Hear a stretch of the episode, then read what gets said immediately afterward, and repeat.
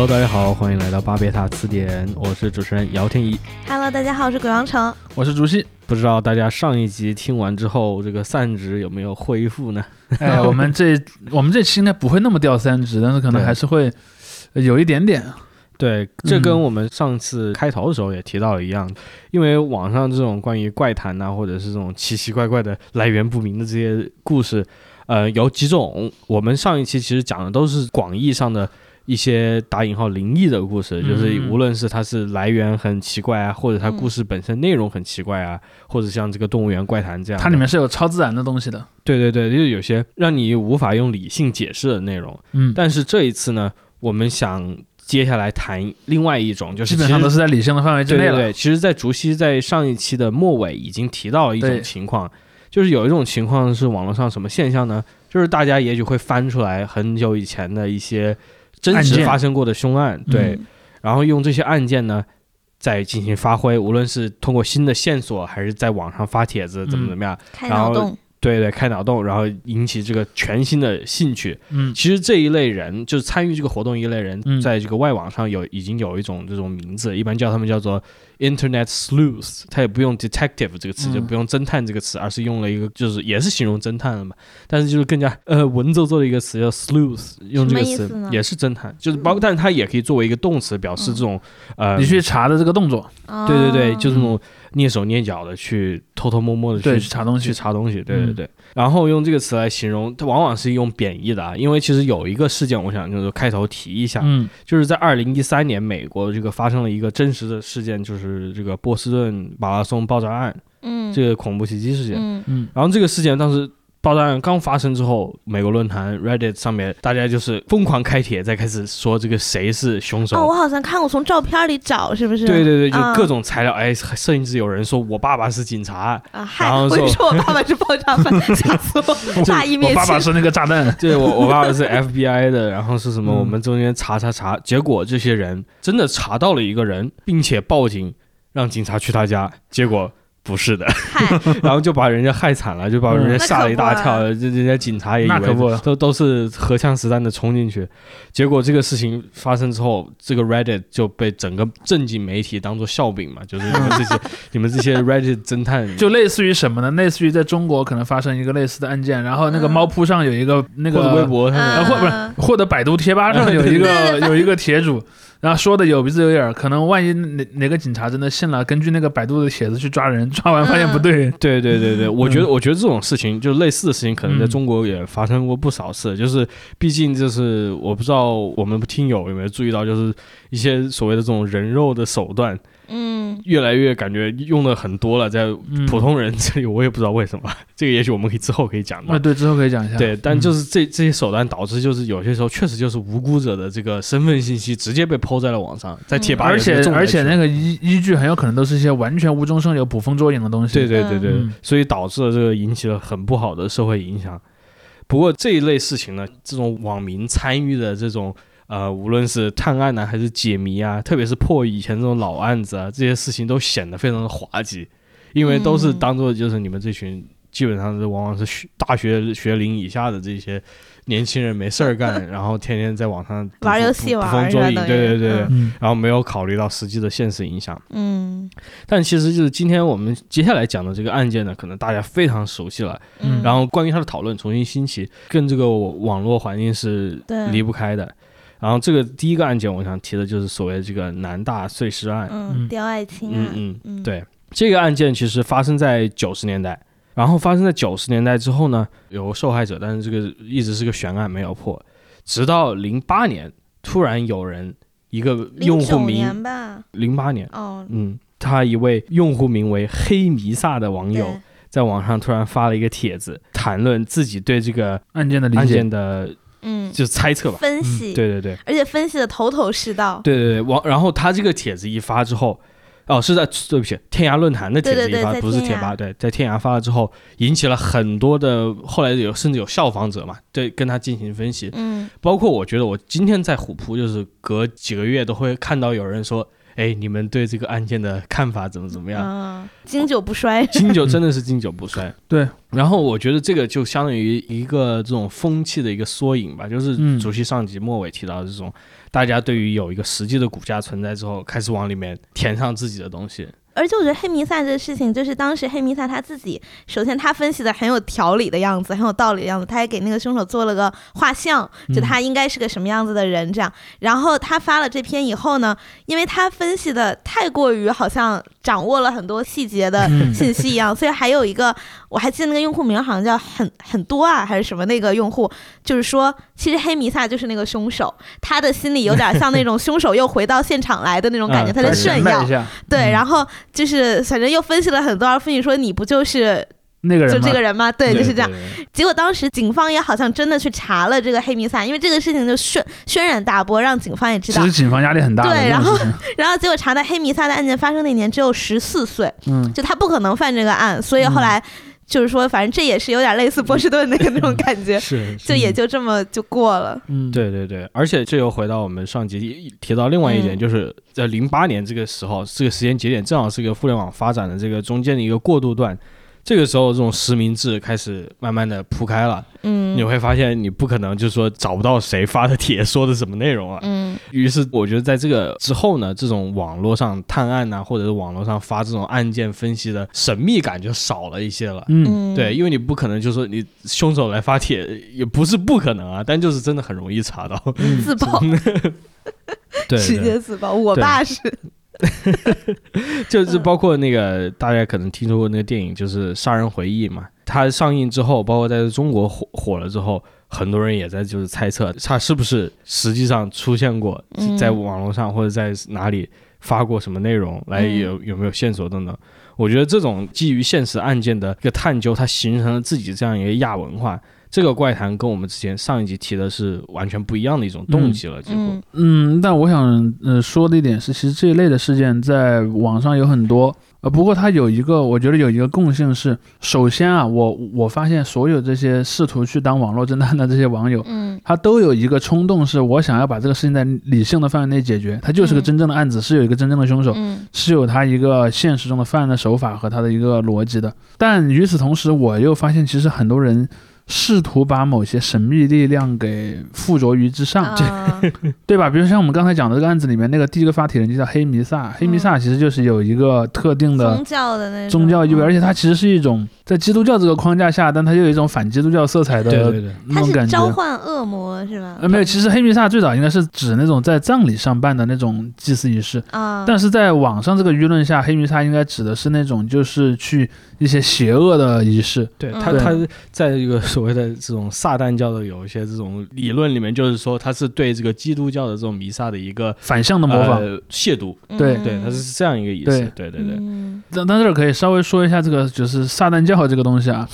很有意思。很就这个事儿有趣就有趣在哪儿？就是说中国的很多网友对于撒旦，因为首先撒旦教这个东西是在一个就是西亚的这种亚伯拉罕宗教体系里出现的东西，嗯因为亚伯拉罕宗教里面才有一个所谓的那个上帝的反面的一个魔恶魔形象的这么一个存在嘛，甚至于说那个恶魔叫不叫撒旦，其实你会看在很多不同故事里版本也不一样的。嗯嗯，但是撒旦崇拜这回事儿呢，在我的理解里啊，就是在西方语境下，它也不是一个就前后很统一的一个东西。对它历史上一直其实是作为主流的这个基督教想要去打压他的一些对手，他经常说那个谁谁谁是对什么崇拜恶魔的人什么的。但是我觉得在当代语境下，就是我们我们这代人，我们在听这个节目的这一代人。感知到的撒旦，其实往往是和一些摇滚乐啊，或者和一些 电影啊，或者和一些流行文化里面有关的。其实流行文化里的那个撒旦崇拜，我理解其实和我们以前所说的宗教意义上撒旦崇拜不是一码事儿。嗯嗯嗯包括说，你看为什么那么多北欧的乐队喜欢玩这些带有这种所谓的黑金属啊这样的一些一些东西的特质呢？可能很多人没有想过这个问题。其实我觉得有一个特别大的点就在于说，北欧本来就不是一个传统上的基督教地区。嗯嗯，嗯他们所谓的这个打引号异教的文化是在基督教来之前就有是的，你其实会发现一个很有特征的东西，就比如说像什么胜利玫瑰啊，像什么很多很多的北欧的这些乐队，他们都很喜欢把就是那个叫做 Nordic，就是所谓的在前基督教时期的北欧，甚至是在到德国这一代的那些古老的这种神话传说，把这些元素和他们的音乐融合在一起。就他们写的就是就有点像什么，就有点像那个刺客信条：英灵殿啊，什么战神欧米伽呀，就是那些游戏里所描述那种北欧的世界，嗯那个世界其实很残酷的。嗯比如那个世界里面有很多用人献祭啊，包括说有一些什么要用血的一些仪式啊，那些都其实很古老。他呢就把首先很多这些创作者他的目标不是说我要崇拜基督教意义上的邪神，我只是要复兴我那个地方原本就有的古老文化。嗯嗯，比如说你看像在那个神话里面，奥丁就献祭掉自己一只眼了、嗯。包括说那个什么在森林里面掉倒吊的一个人掉在树上对对对。什么的这样的一些故事。首先第一他是想复兴这个东西，嗯但是这些东西呢，在基督教的语境下，它其实又往往跟什么恶魔崇拜被联系在一起。对。哦所以你就会发现很多这些北欧的摇滚乐，他们就经常会用一些相关的视觉符号，嗯。比如说一些那种什么。呃倒十字架，倒十字架呀、骷髅啊、什么五角星五啊，对。然后很多的一些包括一些那种哥特式的文字啊，嗯。他们他就把这一整套的东西，把这的一整套东西缝合在一起，然后就形成了一种新的文化，而这个新的文化其实和原本意义上的这个恶魔崇拜关系不大。嗯但是由于它的那个，它是一种就是声音，然后包括图像各种方面结合在一起的，而且又在流行文化里面，它又很小众。嗯因为你看，在所有的摇滚乐当中，像黑金属，它也是很受众很窄的一个分支，嗯它就有一种很酷的感觉，嗯然后就在就形成了一种带有神秘感的，然后可以被很多人去模仿和要传播的一个东西。而而且就是黑金属最早作为一个音乐类型发展的话，它在九十年代引起过真的非常大的社会不稳定，就是有嗯当时有很多这个拥簇，他会在这个挪威啊、瑞典这些国家去焚烧他们的教堂，嗯，因为在他们看来，就是他们这个原来的文化是被基督教的文化给消灭了。给暴力的这个抹除了，对，所以他们要相当于一个暴力的手段把它给拿回来。对对对对，于是就是发生这种烧教堂的事情，然后嗯。包括他们有一个非常有名的乐乐队，呃，我不知道中文名啊，叫 Mayhem，可能有的翻译叫残害吧，我有点忘了。嗯，这个乐队里面，首先这个成员之间有互相起矛盾。呃起矛盾，然后嗯。有一个现在放出来了，他当时就是捅死了自己的一个乐队的队友，嗯，然后他们乐队里面还有另外一个人是当时拿枪自杀了，这个乐队会不会太伤亡惨重 然后，然后这个自嗯。自自杀而死这个乐手呢，后来那个别人发现他之后，拍了一张照片，就是他死的那个样子，他是嗯。拿一个那种散弹枪对着自己的头打了一枪，嗯。然后他这爆头啊这个照片后来还被他们拿做这个乐队 EP 的一个封面，嗯，对，所以这个是一系列事情，让整个黑金属就不像原来那些其他一些金属乐啊，也嗯觉得是那种嗯。嗯好歹也是玩音乐嘛，你可能做一些非常惊但是吓的在黑金属，黑金属就显得好像之前是很真的在玩这个东西，的对对因为因为当然也有一个点啊，就刚才我想插嘴说一句的，就是说，呃，在那个 Nordic，就是所谓的这种北欧的宗教信仰当中，死亡的概念和其他文化中对死亡的概念的理解是不完全一致的。其实大家玩电子游戏都知道有一种角色叫做女武神，嗯瓦尔基里。对，其实你就会发现女女武神最大的作用是什么？在神话中，它意义是把死去的勇士的灵魂接到那个英灵殿，嗯嗯嗯，然后再去等待最终的那个诸神的黄昏大混战嘛。所以你就会发现，其实，在他们那个逻辑当中，如果你作为一个勇士而死，死亡对你来讲不是一个坏事儿，是个好事儿，因为你从此具有了去英灵殿的资格呀。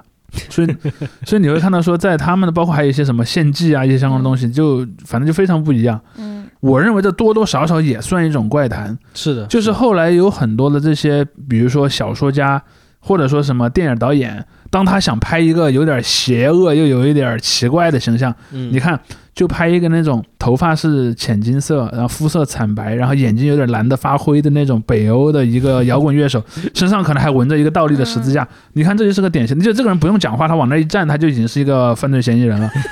对吧？视觉系乐队有有有有一些也走这种呃因，为事实上，日本的视觉系乐队，它其实吸收了一些这样的文化嗯进进去。当然，由于日本人他本身不是北欧人嘛，嗯所以他看起来可能没有那么奇怪。嗯嗯包括我想很想提到的一个作家，就是尤奈斯伯，一嗯个就是北欧那边很有名的一个侦探小说作家。嗯对他其实笔下写的就是有一个警探嘛。你看他那个故事就是发生在那种呃一年到头都很阴郁的北欧城市，哦，然后北欧是这样，然后有那种就是杀了人之后呢，做一些很恐怖的事情的凶手，嗯然后你可能你去看到就，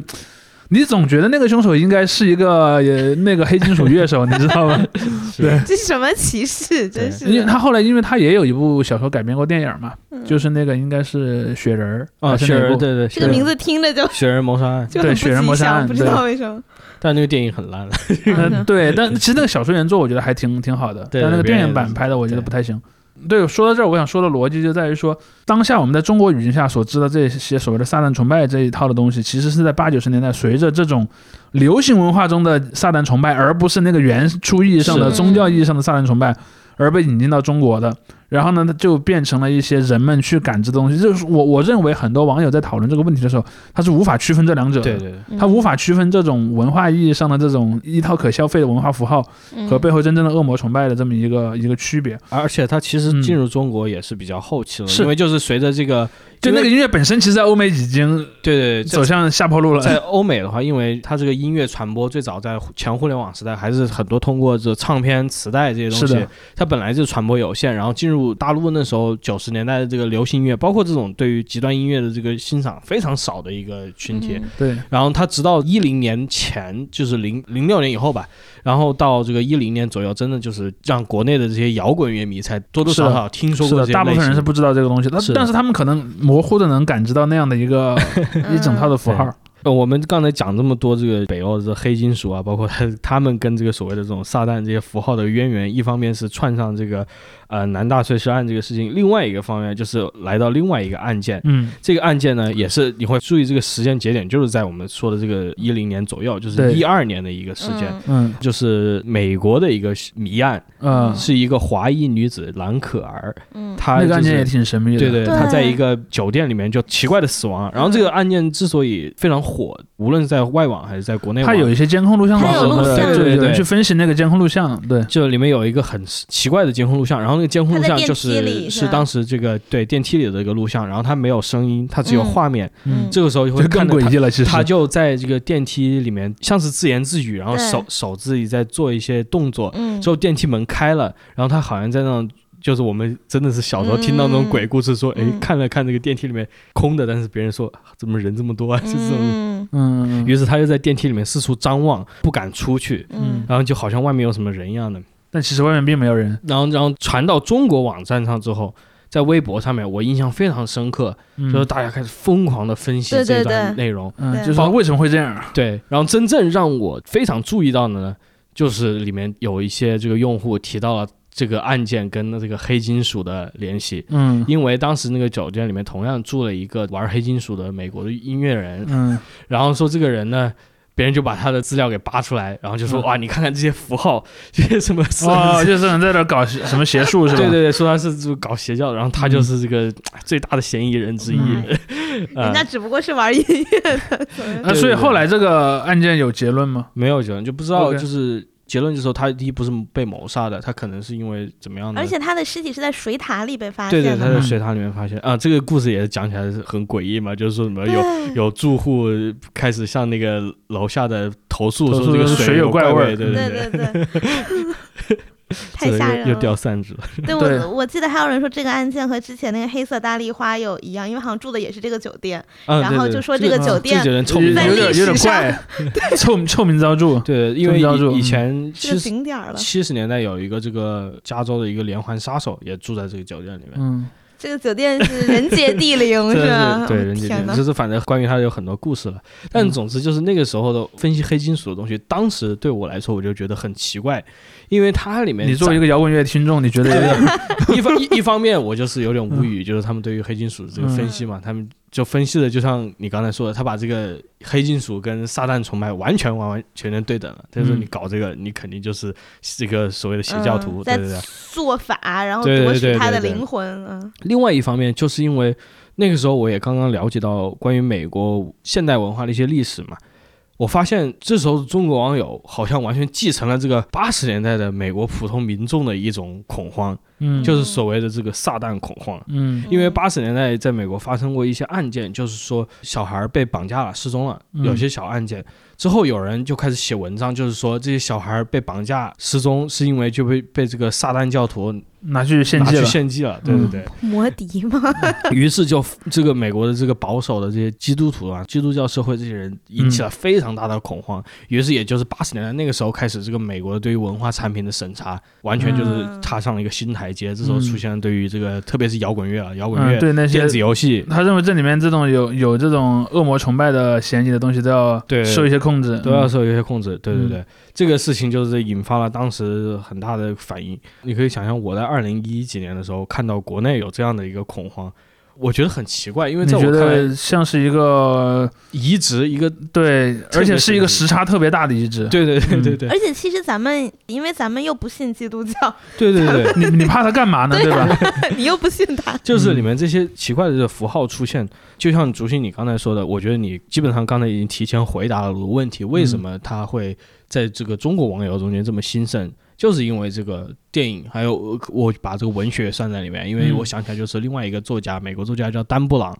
啊，他写了这些什么《达芬奇密码》嗯天使与魔鬼》这些东西，对。当时在中国真的是风靡嗯风靡全国。不过都聊到这儿了，我突然想到另一个因素，就是说我注意到啊，最近的几年，因为你刚才讲的那个案子，可能距离现在又有个可能七八年、八九年接近十年了。我想到另一个案子，就是呃，现在其实中国网上这种所谓的网络侦探啊，嗯，它有另一个趋势，就是他们越来越本土化了，就是他们所引用的那个那个内容。对，比如他都都知道，前段时间有个叫林生斌事件嘛，嗯。就是有一个人，他先是那个，就是他保姆在他家纵火，然后他的妻子和小孩都死掉那个事情。就这个事情，我不太想去评价说这个人个人他的私德到底如何，他有没有什么跟他的那个妻子家的那种财产分配也好，或者他个人有没有嗯在妻子死死后再去跟别人在一起，或者是不是生前就有出轨，这行为我完全都不我完全都都不关心。我想聊的一个点就在于说。在这个过程中，他所呈现的那种怪谈化的这个倾向，嗯比如说这个案件一一出来之后，首先人们对这个人的印象是，你看他很重情义啊，嗯就是你看他对于这个相关的一些索赔，他都自己都没留，都捐去做公益了，各种各样的留下一个很好的形象。人们就把很多自己脑补的一些很好的形象，嗯先投射到这个当事人的身上。后来可能由由于一些事儿，发现哎，原来他好像没有那么好，嗯就开始要去说他坏。嗯在说他坏的这个过程当中，有一种非常强的这种神秘论的这种倾向。就比如说，你如果说这个人啊，他以前出过轨，或者说他以前跟他的那个妻子家由于遗产的分配不公正嗯起了冲突，这都 OK，嗯，完全是正常的一个逻辑。但很多人就是说，他用一些黑魔法去那个怎么怎么样。我我看到很多东西，包括有人说，你看啊，他去什么修捐对捐慈善修了个井，那个井很奇怪。但是我后来看了，因为我有个朋友研究了一下这个案情，他就说，你去搜那个井，那个井就是你去淘宝上买那种就是井口用的那种石头的那种标准版，嗯它并不是什么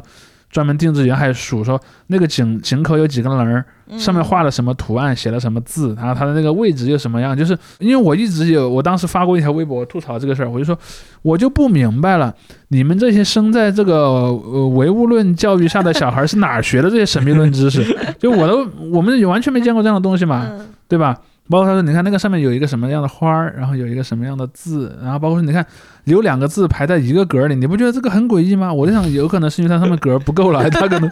就只能把它排在一起。但是这种阴谋论非常有市场，你就会发现，对对，而且你就会发现特别有意思是，之前那些越是那些想要把他给塑造成一个很好的人，到后来就越有这个动机要去把他，不光是要从私德上批判，还要把他从这种神秘学的这种角度去批判。这种我是觉得很有意他不光是。个坏人，是个渣男，他还是他是个邪邪教教徒。对他是个邪教徒，我就会发现现在在国内的这种倾向还挺明显的，因为嗯我我以前一直有一个推想，就是说，随着六七十年代的破四旧这个运动的呃成功啊，中国的所谓的这种国产神秘学知识是有一个断代的，嗯对吧？比如说以前的什么道士有一些什么道士的那个一些一些行规，什么风水师有风水师的行规，然后可能是比方和尚也有和尚的一些行规，包括民间还有一些传说的鬼啊、神经术怪的故事，《聊斋怪谈》之类的东西。但你会发现说八九十年代之后，这一套东西其实恢复的挺缝合的，和挺缝合的，嗯他们可能有一些呢是从一些电影里面获得一些东西，像我们上一集讨论过的香港的一些电影啊，嗯然后台湾的电影，包括可能还有一些日本电影。对，与此同时，他们又可能加入了很多自己想象的东西，就像我们刚才说的林生斌案这里面，就是什么什么。那个，你去用于那种慈善的井，应该有几个棱，应该有一个什么形状，好像没有这样一个规则吧？嗯，但可能第一个人以一种不容置疑的口气说，那个井就应该是那个样的，而这个井没有是他应该的那个样。这个时候，这个人很自信啊，嗯但可能后面的人就觉得，你看他这个人说这么自信，他应该是很懂这个，定很懂嗯一定很懂。所以可能第二个人告诉第三个人，就不会去质疑第一个人说的规则到底是不是真的存在，而到了后来的人也就更不会去怀疑了，就我我那时候就是看了那那微博是几张大长图，然后分析的头头是道对？然后还分析说，比如说他的那个家人是死于纵火，他然后他哎，捐选择了个井。哎，然后是是水，水克火，对，然后你的两个孩子叫什么东名字？你要怎么就怎么压他什么的？我我觉哦，因为我我我突然在想啊，就是我有一个推测，就是这一套东西，除了我刚才说的像什么香港电影啊这样的一些东西之外，我我在猜想还有一个是传递这种神秘论知识的一个很重要的媒介，嗯。就是那种言情小说，因为言情小说里面经常有一个场景是宫斗，嗯就是你知道在中国古 在中国古代 那种后宫斗争是经常出现那种巫术的情节的，扎小人儿对对对什么的，扎小人，包括你看，从西汉的那个什么废太子之乱，然后再一直到清朝，清朝的很多所谓后宫之间的这些争斗，包括说什么，其实你看，直到光绪帝的时候，都还有那个什么太后在暗中的那个嗯给皇帝下诅咒这样的一些说法，你就会看到说这套东西。嗯，它是有一整套历史语境去传承它的，而且你会看到，在这样的一个故事里，它又是一个发生在家庭里的矛盾，就是这个男的和他死去的嗯妻子和孩子之间的故事，人们就自然而然的把他从这种小说中获得的知识呢，当成真的去讨论。因为我就我经常发现有一个很很有意思的现象是，有些人他讨论一些虚构的东西，就像在讨论真实的东西一样。比如说，我我以前在网上看过帖子，比如说，为什么谁谁谁对谁谁谁那么不好呢？他其实说的是一个电视剧里的两个人物，嗯我就在想，A 对 B 不好，那就是那个剧本写的剧本写成写成这样的呀。但是下面人就去分析啊，因为 B 做了什么，然后 A 又怎么怎么样，我就在想，这个其实根本就不重要啊。也许编剧在写的时候，他的脑子里是有一个逻辑的，嗯但鉴于这个事情不是真实发生过的，这个逻辑其实没有那么重要，嗯或者说它至少它不是个必然的。对，但是人们就当它是必然的一样。包括说，我还经常看那个什么，有人去分析那个什么《水浒传》啊，什么《三国演义》里面那事儿有没有都另说呢，然后你们就把它当做一个事实去讨论。嗯然后像这个事儿也是一样的，就是说，可能有一个人他看到那种什么神秘学的知识，他是从一个比方说言情小说里面，一个清朝的什么后宫小说，说皇后用了一种什么什么样的一个巫术去诅咒一个怀了孕的妃子，他可能就自然的把这个当做一个嗯真的东西。还有很多那种修仙小说也是对对对对对也有这种修仙小说，然后还有一些国产恐怖小说，嗯可能它也有这样的一一些东西。其实你会发现，大陆是不让你做这种题材的，包括很有限的一些恐怖小说、恐怖电影，它最后都要给你强行给做梦给掰回去。对，精神疾病，因为因为 因为我我我记得我上大学的时候，就是零几年的时候，有一些电台，嗯。那个电台的晚上还会有那种就是广播剧深，夜那种深夜的那种广播剧也是恐怖的，它也会强行给你拧回去。嗯。但是我觉得就是你不管拧不拧，因为观众是知道最后那个东西是你你为了强行拧拧回去的，但观众可能会把中间那些东西有一些是会嗯。去当真的，嗯，而且还有一些比如说什么香港的风水师啊，然后那些的都会有。你看我以前经常见网上有些文章分析说，呃，某一栋楼那个楼为什么要长那个形状呢？它是为了镇住一个什么对对对呃妖怪，包括以前他们说上海有个什么嗯立交桥的那个柱子，那个柱子上为什么有一条龙？因为那个地方有一些邪恶的力量，要用那个龙的力量把它给压住。对就经常有这种都市就怪就。像说为什么定都北京，因为北京有龙脉这种，然后哪哪个山什么的这种，对，然后这样的一类故事，其实就是跟天怡说的那个刚好是相反的。天一说那个可能是人们把一些舶来的文化符号所杂糅的一些因素呢，不加分辨的嗯弄成了一种可能甚至在某某种程度上讲有一种非理性的恐慌在里面。嗯而我想讲的这一点是，人们也从自己的这个原来的这个国家中所传承的文化，虽然中间中断了很长一段时间，再把它去发掘出来。当然，从实质上看，它其实也是一种重新引进的东西，因为它已经嗯断了。是它是断了重新接上来的，然后它也就产生了很多，但我也不想说不准确，因为它这个东西原来也就不准确，应该说是变形之后的一些那种文化，一些什么巫术啊什么的相关的东西去弄，因为其实你会知道说，你看他们所引用那些逻辑，大半是那种佛道杂糅，还甚至还加入了很多原创的东西，比如说什么八卦什么的，那是道家的一些东西嘛。但可能你看上面又有莲花，莲花又是个佛教的东西嘛，嗯可能那个设计那个井盖人他都没想，他可能只是在网上随便搜了 搜了一些图，搜免费素材，对，搜了一些免费素材，然后做了之后呢，可能就有一个人就把它买了，就是卖家买家可能都没想那么多，嗯。但是在那个围观人那儿，就是你看他写成了一条很长的长图，嗯，然后甚至一条都放不下，然后还拆成好几条就放，嗯。然后给你分析的头头是道，但是里面根本没有任何的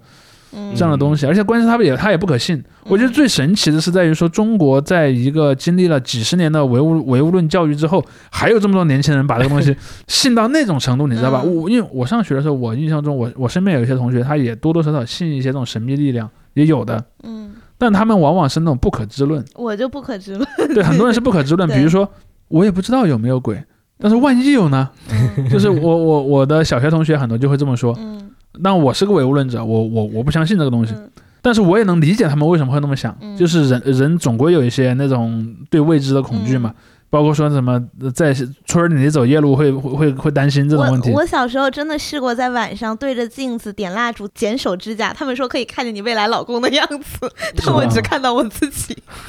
我什么都没看到。你看，这这就是这样的一些一些、啊一些一些一些点嘛。我想说说的逻辑在于说，我认为不可知论都还是在我的理解范范畴之内的东西啊。但有一种他已经跨过了那个不可知论的那个嗯边界，他就相信神秘力量是存在的。就像前面天怡说的那种，他相信撒旦的崇拜是真的，他相信真的有一个什么撒撒旦的邪教徒在杀人，或者说像我说的这个故事里面，他真的相信那个人是在用一个真实存在的写法去正演一个其他人的灵魂。你看，他也相信灵魂的存在，对吧？你就会发现说，这个现象非常有意思。就是我非常好奇，这种心理是怎么在这样的一种强大的外力之下，还能够 如此坚挺的存在的。嗯我觉得就像上集提到了嘛，就是关于现代科学它发展的这个，它给你带来的这个所谓的科学的意识形态。嗯因为我们读了一些就是东西，它里面关于所谓的这种批判启蒙文化啊，里面就在谈，就说启蒙文化带来这种现代科学这种叫做理性思维，嗯，它的这个一个预设就是什么？它这个东西终究可以解释你一切东西，嗯但其实就是这个。有些时候还是解释不了。它可以嗯完全征服大自然，嗯就是它这是理绝对理性的这样一个认知。嗯，但其实就是无论是不谈它能不能征服大自然，就是在目前发展这个阶段，它是有很多嗯你无法触及的角落的。是的。这个是技术的时代的限制，这个是一个物理的。然后人们呢就会在返回之前那种状态。这时候反而就是让他产生了更多的怀疑，因为这时候他从小到大都认为就是科学可以解释一切，别人也教我科学可以解释一切，但是呢，他并不能。我于是那有可能是因为《三体》嘛？对，就是《三体》也是一个超自然的东西嘛，就是这啊都是这些，就是于是他可能会，他这种如果世界观被这个完全给推倒的话，他可以完全倒向另一方。我我觉得得就是无论是为什么宗教在今天还是有土壤啊等等的，都是有这个原因的嘛。这个倒是就像你说，不可知论是可以理解的一个心态。对，但是你就是说信徒什么的，我觉得这个就看个人的一些成长环境啊。因为就像晨晨你刚才说的，你说你小时候听过这个关于剪指甲的故事，嗯我小时候也听过一些别的故事嘛，就是嗯关于什么，呃，我记得家里长辈嘛，有时候就说什么死去的亲人的灵魂回来造访这种故事。这时候你很小的时候听到这些故事，你大人身边讲，有时候是吹牛，有时候是煞有介事，嗯，但是你这些东西，你小时候也许就是你没有认真的思考过这对。你没有认真思考过，但是你随着你成长，这些给你留下一些印记嘛，它一些嗯从小的一些东西，跟你的一些本能的一些恐惧再结合在一起了之后，嗯。就比如说人对黑啊有个本能的恐惧，嗯。这时候谁都想象过在晚上就自己的床床底下躺着一个人，这种是不是？对对对。就有个人会爬出来。我。我觉得就是前几年，呃，我在网上有一段时间看了很多关于所谓鬼压床的帖子，嗯。嗯，就是这个鬼压床的现象，这又回到我们上一集的时候，就是这种怪谈嘛，就是大家似乎对这个现象已经不去以一个科学的角度去、嗯。去嗯。讲了。我觉得这个其实是很有意思，倒不是他有科学解释。对，是有，这是个完全是个科学叫叫做叫做什么？Sleep paralysis 嘛，就是嗯。睡眠瘫痪，你在嗯睡眠中瘫痪，你的神经系统跟你的这个大脑没有接上，就这对。样。但是就是我觉得这些网网友倒不是说他无法接受科学的解释，但是他确实觉得这个有意思啊。嗯。嗯。你在你通过这个这种似乎是在做清醒梦一样的去讲自自己在这个嗯。瘫痪的过程中看到的东西或者感受到的东西，嗯。这个是有趣的东西，你嗯反而你科学让它变得无趣了。嗯。但我觉得这个态度对于一部分人是这样，但是有一部分人也许就真的在这种讨论中，在这种新的这种讨论环境中信以为真了，于是他们就就是有了一种全新的世界观。而现在这种所谓这种破四旧的，我们没有这种破四旧的氛围了，已经。嗯嗯，还是很多人就是无论是这种你刚才提到这种道佛啊，还是有很多人去去信啊，包括身边这嗯这所谓知道一点的人越来越多，于是他会把这个环境变得更加越来越混杂。对，嗯其实我也觉得，就是官方的语境下的那种，好像显得也没有那么信心满满了啊。对，就是没有当年那种就是捣毁圣像的那种、嗯那种特别笃定的感觉了，是有这个因素在里面。嗯包括你看，其实八八十到九十年代所谓气功热也是这么来的嘛，嗯。就人们都抱着一种宁可信其有的态度对对对去看它。其实我觉得有有时候是这样，就比如说你像在那个蓝可儿的案子里，他分析了所有的之后，他找不出一个结论，然后他觉得哎，这有一个这个人，那他好像可以。然后当他怀着这种就是抓住了一根，看越像，对，就是他抓住了一根浮浮木，他就怎么看怎么觉得这个人不对劲。对，然后所以他在这个前提下，他就觉得嗯，好像那就是他了。嗯，于是这个我觉得网络的群体里面还是有一部分人是属于这种几乎是我们上集提到这种 ARG，就是玩这种平行现实游戏的这种态度去参与的。嗯然后另外一部分人就不是的了，另外一部分人就是真的当真了。我其实这个时候我我觉得网上其实很难分辨的，因为、嗯因为我觉得很多人也确实在现实生活中他不会信，也许他真的在那个发帖的那个时候他是信的，嗯，但是他退出来也许就不信了，这是相当于把自己投入了一个虚构的空间里面嘛。嗯，所以我觉得在网上就是聊这种真实发生的，尤其是那种大案的时候，挺多人他们会把自己带入到一个名侦探的身份里去，然后他在那个身份下去分析线索呀或者什么，他就觉得好像我说的话就是真理嗯的，的那种心态。然后，但是那那个案子最后可能是就是和他说的也不一样，但这也不重要，因为他已经完成他的生命体验了。对，就是在这个过程中他已经爽过了，对这个对这个就已经很就有点像那个黑弥撒，对吧？对然后你抓上来发现是个中学生，但是其实他在网上那个头头是道的时候，已经有很多网友把他当做名侦探了。而且黑弥撒那个事情，我当时记得就是，呃，黑弥撒他分析完，然后有一个人说啊，你你才是那个凶手，然后结果最后证实他不是那个凶手，那就是等于攻击他的那个人被驳倒了，嗯那他说的那套理论就更 就呃，就对就就显得更那什么他只是排除了自己的凶手嫌疑嘛，但是他说的理论仍然是不是被保留作为一种理论的。对，而且他更像一个局外人了，就是他也没有参与，也没有怎么样，我 我我只是分析。对就当时就前几年破的那个白银杀人案，啊，那个当时也是在网上有人就分析了很多，然后出画像，最后抓到的这个人好像还真的和当时那个分析的挺像的。嗯，所以在那个事情过了以后，大家对这个南大这个事情就是又觉得，哎，哦对，或者说对，或者有人就会说白银案都破了，那南大应该也快了。对对对嗯，对，就他会相互印证。所以咱们有一个什么中国几大悬案嘛，就北京嗯好像还、还有几个这种，就所有这些案子给大家一个是就是我觉得是像神话一样了，嗯就是因为其实很多分析的人可能就像那个黑弥撒一样，他当时没有以一个很成熟的理智去参与这个事情，然后他是以一种在像看推理小说做嗯做题一样的感觉去分析。是的，在现在的网上，我觉得这个永远是一个而且而且，我觉得刚才其实天宇提到了一个因素，就是我们所相信的那套理性主义是很有局限性的。嗯嗯那么这里面的一个问题在于说，我们相信的那套理，在我们所有人都明知道，我们所追求的那个理性压倒一切，可能是一个也许会到来，但肯定不是今天到来、这么一个状态底下呢，人们知道这件事儿之后，他反而会有一种对于神秘力量的渴望。对嗯就是既然那个遥远的绝对理性时代还没能到来，那么在当下的此刻，我还是希望有一种神秘力量的，因为这里这个东西恰好是他对于理性的一种另类的追求，就他追求的是这样的。我只要引入一个本身那个东西不能被解释的元素，但是从他那个点出发，我能把其他的东西都解释了。它有另一套规则，但是这个规则来源你是不知道的。对，就是说我仍然是最小化的把整个空间当中的那个非理性性能给减少了。嗯比方说，如果是我没有引入这么一个神秘力量，那么在这个棋盘上有很大一块位置都是非理性的。对嗯但我加入了一颗那种神秘的棋子之后，这个棋子本身仍然是非理性的，但是除了它所在的那格儿之外，所有格儿都理性了。嗯 那这样的话，我的理性度可能比我之前那个理性度还上升了。散值上升了。对，就就很像我们刚才说的上一集说的那个怪谈里面那个人一样，嗯，你发现了一个怪的东西是什么？不要管它，假装它不存在，我们把其他的那个逻辑理顺了就可以。我觉得很多人可能是有这样一种心态的。对嗯这稍微提一下上一集我们讲到的这个克苏鲁，我不知道就了解这个文学的人知不知道，就拉夫克拉呃拉夫特拉夫特，他嗯 这么你可以说英语的，他活，Lovecraft，他活着爱手艺，我觉得爱手艺，对，爱手艺，他活着的时候还是一个非常还王手艺了。呃热衷参与这种灵异活动的人，对。啊就是他经常会跟他的朋友一起。不是，你看他写的东西写的这么熟练，你就知道他大概 是你为什么那么熟练？对他就是参加这种所谓的什么招魂的仪式嘛，他就经常去，嗯对对对，所以这别人就有时候会把这个附会到他的文学里面。为什么嗯他的文学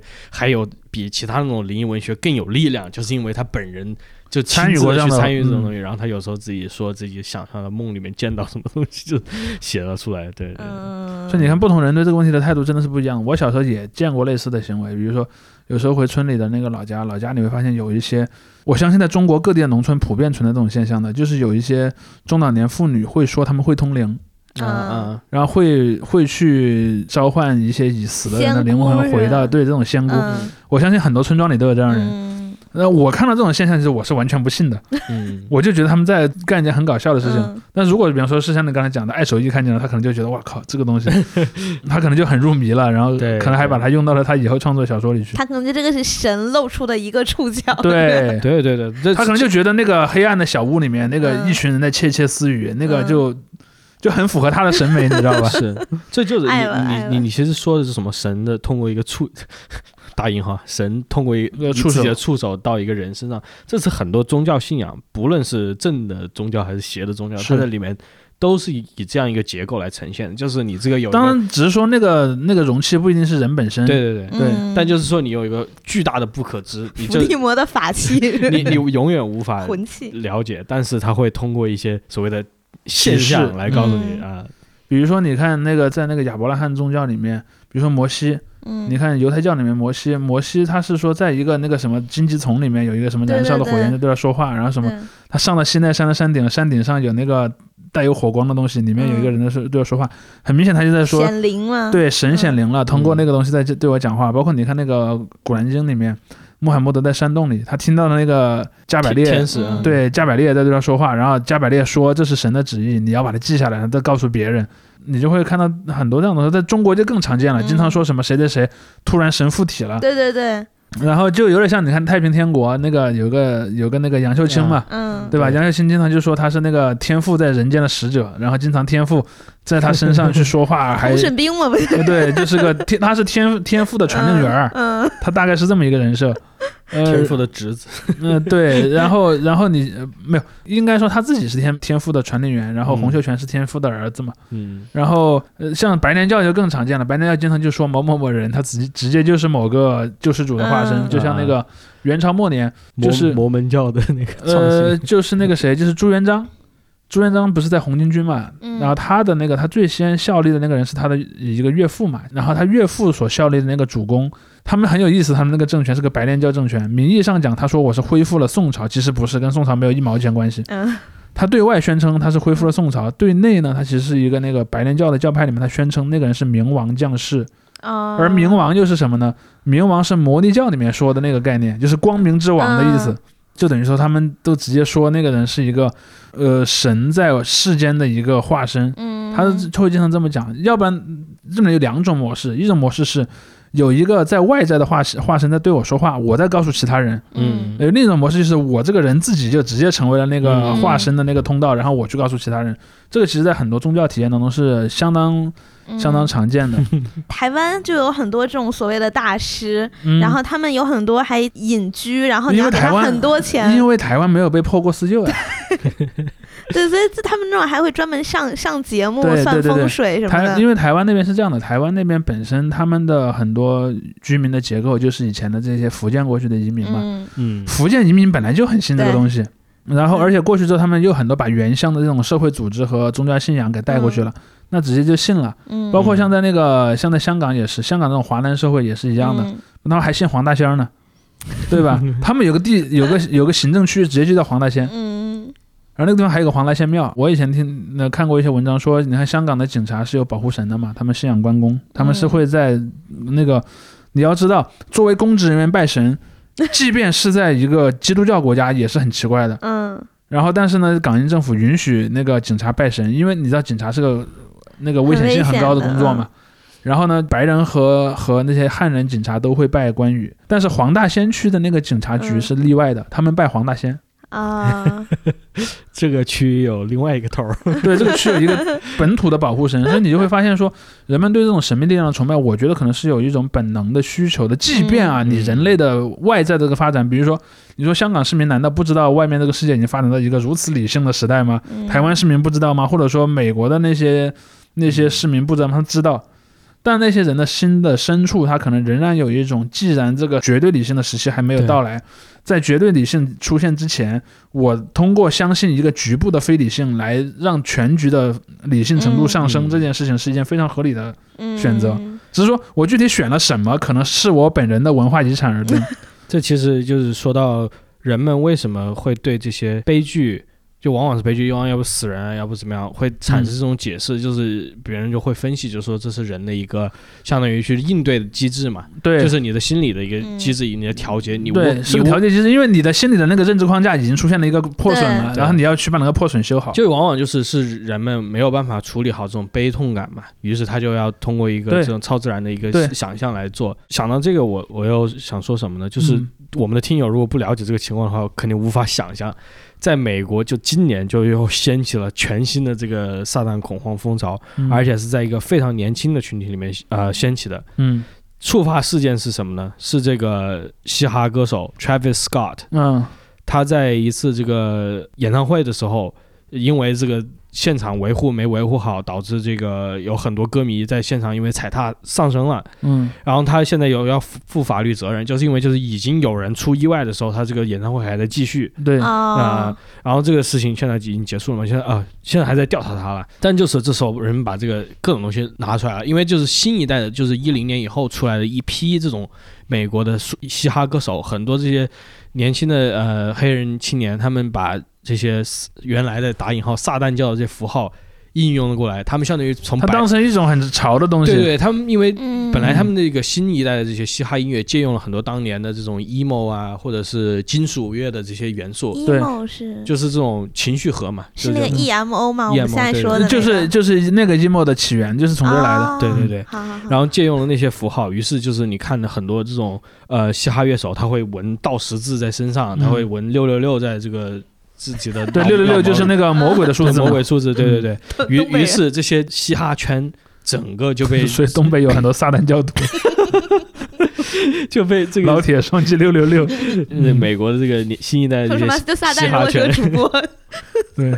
没有撒，你知道撒旦的魔法是通过什么力量来传播吗？就是订阅他的频道的人越多，他的魔法力量就越强。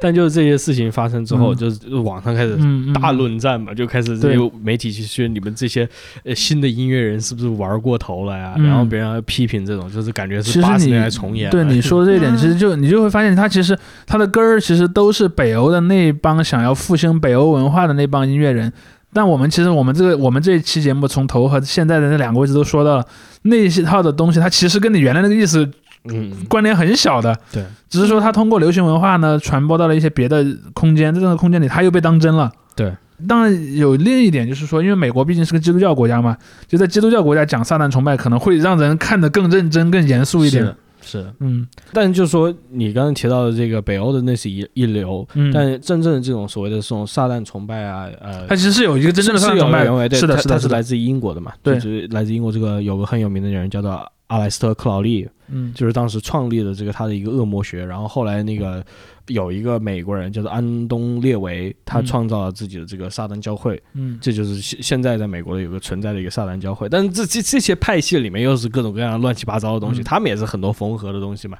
对。像这个克劳利，其实就是他小时候是一个这种天主教徒长大的，所以他其实很多东西都是把那个扭过来了。是事实上是这样的。如果你不够熟悉那个亚伯拉罕宗教那套东西，你是编不出撒旦教的，因为首先撒旦这个角色就来自于那样的一个剧本里，嗯就是因为在亚伯拉罕剧本呃宗教的剧本里面，它是需要有一个反派的，嗯只是说这个反派叫撒旦。当然不叫撒旦，但是有类似功能的角色，在更早的宗教，比如说那个显教啊，包括说那个摩尼教里面都有。嗯嗯嗯呃，那应该说摩尼教比它更晚一点，显教比它早。然后，但是你会发现说这样的一类角色是需要的，而且说那个角色和其他角色之间的人际关系是什么样的？比如说，撒旦可能原本是天使中的一人，他后来变成了一个坏的。嗯对，这个东西你如果没有看过那个原来的那些故事，你是不知道的，所以你一定要知道这个才编得通。而且包括你知道，在整个的这个基督教的历史上，包括整个亚伯拉罕宗教历史上，都曾经存在过一个很有趣的现象，就所谓的失落的密点。嗯啊啊，就是你看，你去看那些，不管是犹太教的那个叫 Torah，还是那个就是在呃基督教教的那个圣经和那个伊斯兰教叫古兰经的这些经典里面，你会发现有一个东西啊，这些经典讲了很多类似的故事，但他们并不总是完全能严格对应的。嗯这就有一个问题，这些故事最早是从哪来的？嗯其实有一些科学家在研究这个问题，比如他会通过那种拼写方法，比如说你的词频，比如说你在你喜欢使用的那个自我称呼什么的，他能通过很多科学的统计学的方法去判断哪些文本。虽然我不知道他是出自哪谁，个地区呢？但是我知道可能他出自某个地区，或者我知道这两组文本来自不同的那个来源，嗯他就会去分析，而且这是第一点，就是语言学；另一点就是所谓考古学。就比如说前些年就曾经发生在死海附近发现了一些用古代科普特文写的那种呃那种经卷，你最后拿出来一看，发现它其实是某个现在已经不存在了的古代经典的一个章节。嗯，然后这样的例子还很多，在就整个中东地区都在持续进行。包括你会发现，其实有很多小说家还会拿这个做题材去写东西。EBA 呢？其实丹布朗的那些东西就很有很带有这种特特性在里面。嗯你就会发现，比比如说现在你去看基督教里面都叫做四福音书，对吧？嗯就是新约主要是有四呃前面最重要的部分是四四本福音书，但可能有些教派会告诉你还有第五本福音书，而这前面四本全是假的，第五本才是真的。然后第五本就是，这个邪教吧？当然你你用正统的基督教的观点来看，它就是邪教嘛。嗯但是在他看来，他觉得这个是对的。比如说有有一个叫做犹大福音，嗯在那个故事里，犹大才是好人，所有其他的门徒都是坏人。所以你就会发现说，这样的一些神秘力力量，就它听起来很荒诞，是吧？嗯但是呢，这个荒诞是建立在对你已有的那套东西的修订的基础之上的，嗯就你的理解成本不会很高。比如说那个犹大福音的那套东西，里面的所有角色你都知道，嗯，只是在他那个故事里，那些人人都换成了另外另外一个身份而已。那么他所构成的一种那种邪恶崇拜，嗯就变成了一种很有力量的东西。这是我们上上期的同人创作的力量就在这里。呃，对，其实你可以把你可以把这所有的故事当做同一个故事的不同版本的同人，而且呢，在后来又经过了后人的编辑，对，他不光被写了一次，他还被后人重新编辑过、篡改过。那你知道那个时候的说服力就很强了。嗯比如说，有一个人他是崇拜撒旦的，他告诉你这个故事里面其实撒旦才是正义的那一方。他还会从原来的那些故事里给你引引一些那个素材，说嗯为什么我会这么告诉你。然后最后他说，呃，他才说，其实你会发现你看到的是一个错误的版本的故事，重大反转。这反转了。他可能前面会写那个帖子的前面有个方括号，反转了，惊了，真正的使徒竟然是省略号。对，这我在网上其实为这期节目来准备，我还有另外一个候选的事件，就是其实发生在一八年，微博上的一个、相当于一个闹剧，就是有一个声称是自己是德国留学生，然后在宿舍门口。哦，发现什么撒旦教的、呃对，别人给他塞了几张纸，然后上面画的这些东西。但其实你拿这个一八年的案子跟这个蓝可儿这里面出现的所谓这种撒旦符号一对比，你会发现一八年的这些符号更加复杂，普通人更不容易知道。嗯，这就是说明，其实很也许在网上大家已经熟悉了一些，就稍微它在迭代了，对它在迭代了，就是说。你你就比如说，你是一个，你可能真的是个无聊网友，你你只是图别人的关注，你只是图一个爽感，那么你要发明一套东东西，就是当原有那套东西，比如说犹大福音这个说法，可能有人拿它做题材写了个小说，然后呢，过了五年之后，全网都知道有这个小说了。嗯，你要再直接说犹大福音就显得不酷了，你还得给犹大福音再额外编一点设定进去，然后比如说要把前面的故事给它弄得更完备，那这样才行。但，从某种程度上讲，这也是一种卷吧，就是一种内卷，就是 就是你即便编这样的故事，越来越卷。对你编这种怪谈故事，对你的那个能力的要求也是越来越高。嗯你不光光是说从某个具现有的文化符号里借一个符号就行，你还得把它编得有模有样，你还得把它编得有一些逐渐在迭代、嗯在进化的一个东西。是是嗯，所以说你就是又回到我们刚才提到这个你现在去 A 岛发发那什么规则怪谈也不是那么容易的。你看现那么多人写规则怪谈，你想在里面脱颖而出，其实要需要你设定还对，还挺上心的才行。这个就是为什么，就是回到刚才说这个为什么科学力量越强，反而你这个人对于迷信的这个需求需求可能有一种反弹，对，对，我想说就是你这些怪谈的创作嗯也经历着这样的过程，就是怪谈的创作要写的越来越好。你写的越来越好，他就越来越有说服力。他反而就是你你你越来越怪。对对，越来越怪。你的这太怪了再你看一眼你这些符号啊，你用的这些元素啊，就像主席你刚才说的，这是在一个卷的环境里面，它又对它它卷出了新花样之后，他反而越来越难得去博导或者是怎么样。你就看当年那种像丹布朗的小说那样的一样嘛，你看他写的煞有介事，对吧？对然后今天看其实很那个，对，但是你看，如果今天的人再写那种水平，就说服不了人了，还得在他那基础上再再再往前走。是是是是，我那时候看那个什么《达芬奇密码》，那时候算是我第一次了解到这种西方的秘密社会嘛，嗯。所谓的光照派嘛。嗯。那那个小说里面是，还有什么共济呃，共济会那个书里面好像没提共济会，但就是光照派这种东西，就那时候很唬人的。嗯。这个对于我觉得很多人来说，这是另外一种嗯，超现实思维的，呃，不是嗯。超现实、超自然思维的一个翻版。对，就是他其实嗯。相信的是现实社会中存在一样这样一个秘密组织，但其实他跟你的、你他这种思维方式跟你相信一个存在一个超自然的鬼是没有什么区别的。是的，对，那我还相信存在 FBI 呢那那只是人家是真的存在 FBI 不也很神秘吗？嗯，其实 S 呃，你看 SCP 很明显就是模仿那种 FBI 的感觉的呀。嗯，就是你看，它也是有一个很严密的组织，有特工，然后帮你去那个黑衣人那个对。对吧？那个但是你去看黑衣人那个设定，其实就有点模仿这种 FBI 的感觉，就是你看嗯训练有素的特工，然后特别对自信，然后帮你解决这些那个诡异的问题然后再。按个钮让你忘记一，切，你回到平静的生活。再把这个，你看他就像抹除那个异常点。嗯，我觉得结尾我可以跟你们讲一下关于黑衣人的一个故事，这个、这个是另外的一个故事啊，我可喜欢黑衣人了，就是不是电影的那个，你不是抹黑，的吧？就是最早的那种黑衣人你知道民间传说你知道黑衣人的这个黑衣人的这个都市传说来源于哪儿？你家吗？不是，在嗯四十年代末五十年代初，美国出现了所谓的这种新的，也就是其实历史上第一次这种 UFO 狂热，嗯，因为四七年发生了那个五十一区的事件嗯之后，到后面一系列的这些开始越来越多的报道说。人自己说自己看到了 UFO，、嗯自己被 UFO 劫持，嗯。然后这时候就有人说有黑衣人，他们走起来就感觉很机械，他们不像正常人走走路，然后他们脸都是灰白灰白的，然后会敲他们的那一点都门，不威尔史密斯啊，会会敲他们的门，问他们是不是就是问发生了什么？对发生什么，你们看到了什么，然后往往会就是问完了之后。就很没礼貌的就走了，然后就是鬼鬼祟祟的就跑跑掉了。但这些故事其实都很相像，里面都会出现这样一个形象。嗯于是他就进入了流行文化嘛，他成了这样一个都市传说。但其实现在就是别人有的人在挖证据，就是说这个是其实是什么呢？有可能是当时美国的情报机关在国内进行的一个心理战的一个行动，他故意派出自己的这个人员，打扮的很奇怪，嗯然后去这些挨家挨户的去敲门，行为很诡异。然后这些人在讲故事的时候，他就会显得很荒谬。啊，他就相当于一个什么意思？他就是一个反宣传 手段，就是让你这些人讲的这些故事更加不可可。是他怎么知道谁发现有 UFO 呢？因为这些人会就是比如说报警啊，或者是在报纸上面投稿啊，就说自己看见了 UFO。那很后设哎，就是人家发现 UFO 过了一个礼拜你才去敲门吗？对他就是这样，他就是想让这个。但那个时候的信息传播也没那么快，因为没也还没有像什么网络，甚至电视台都还是刚刚出现的东西。但但就是现在就是有人在说，这是新的关于黑衣人的理论，就是黑衣人其实是政府的阴谋，FBI 对对，就是 什么都是 FBI 是不是？那其实你就会发现，类似的很多怪谈当中，它都会有一点。我认为这就是我刚才说的什么呢？就是人是通过相信一个局部不理性来使全局理性程度上升。为什么我会有这么一个假设呢？你看很多这类的传说里面，它都会有一个很强大的组织在帮你抵抗的那种不可名状之物。嗯在 SCP 传说里是 SCP。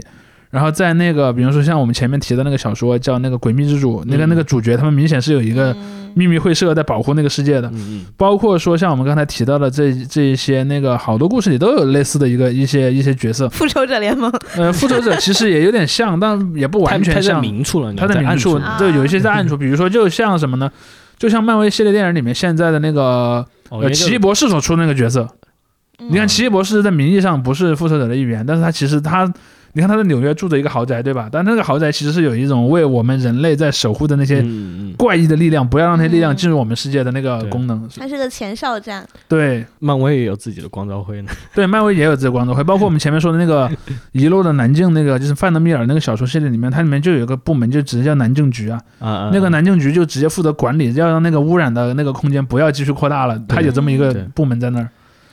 所以这个其实就是也变成了这样的一类的奇呃怪谈类设定当中的一个必备要素。呃必备要素了。包括说我前面讲到的万智牌里面的那个，就是伊尼翠伊尼翠那个世界里面，它因为它有狼人和吸血鬼嘛，里面也有一个那种像有点像基督教会的一个组织，它得有这个组织才能够去去抵御那种神秘的力量。还有我们上一期提到的《鬼吹灯》呢，这里面也啊，是的，是的，它都会有有这么样的红岸基地，嗯红岸基地也是怎。么又又找到财富密码了是吧？我们这期播放量会再升啊！真的是再再编一些新的这个秘密对，就是呃 我我刚才聊的这是说，如果我们的读者里面有人有有兴趣创作这样的东西，其实是听完我们聊这两期，你其实也会发现里面有很多嗯，现公式。现现在土壤很肥沃的嗯。这个这个，我觉得 就我们是找到了一个财富密码，再把它广播给了我们的听众，是吧？对，就是因为我理财节目我我了我觉得这类文学至少在故事啊，至少在美国现在还是挺火的。就我我的理解是这样，就只要一个只要某个地方它没有那种行政力量能够阻止你发这种题材，嗯。它就是那个地方的一个一个财富密码。对看看地方嘛，嗯看地方。对，嗯但就现在确实就是全社会因为各种各样的社会的不稳定啊，包括你这个 政政府的失职啊等等，它导致了这个总体的一个这样相当于我们刚才提到的嘛，关于这种信仰啊，或者关于你的这个世界观的一个不稳定。嗯，对，产生这样一个危机之后，你就越来越容易去 相信阴谋论了，这是这就是阴谋论的产生的土壤。阴谋论对大有市场。对，阴谋论的黄金时期到了。写小说啊，写小说不是小说，对，对，就是如果你们在开始写了，你们可以把你的小说的名字什么的发到我们评论区，我们可以免费给你们广播一下，呃，给你 work work workshop 一下。对，workshop 一下。行吗？嗯，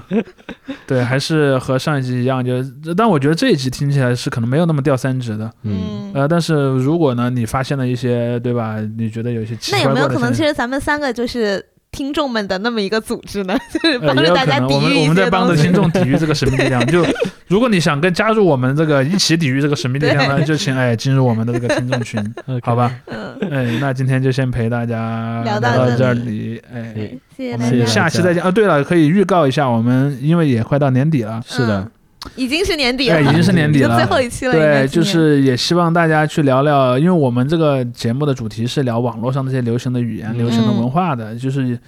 包括我们最近也看到好多官方的机构也在统计说，出，哎，嗯。二零二一年最流行的网络词语是什么？然后我也挺想听听大家对这个问题的看法，你可以嗯。在留言区里留言，或者，在我们直接反里面，馈嗯。都可以。对，我们可能也会做一期节目来跟大家聊聊我们眼中，哎，今年我们会下一期就下一期就是这个题材。好，好，就这样，嗯再见。拜拜。再见。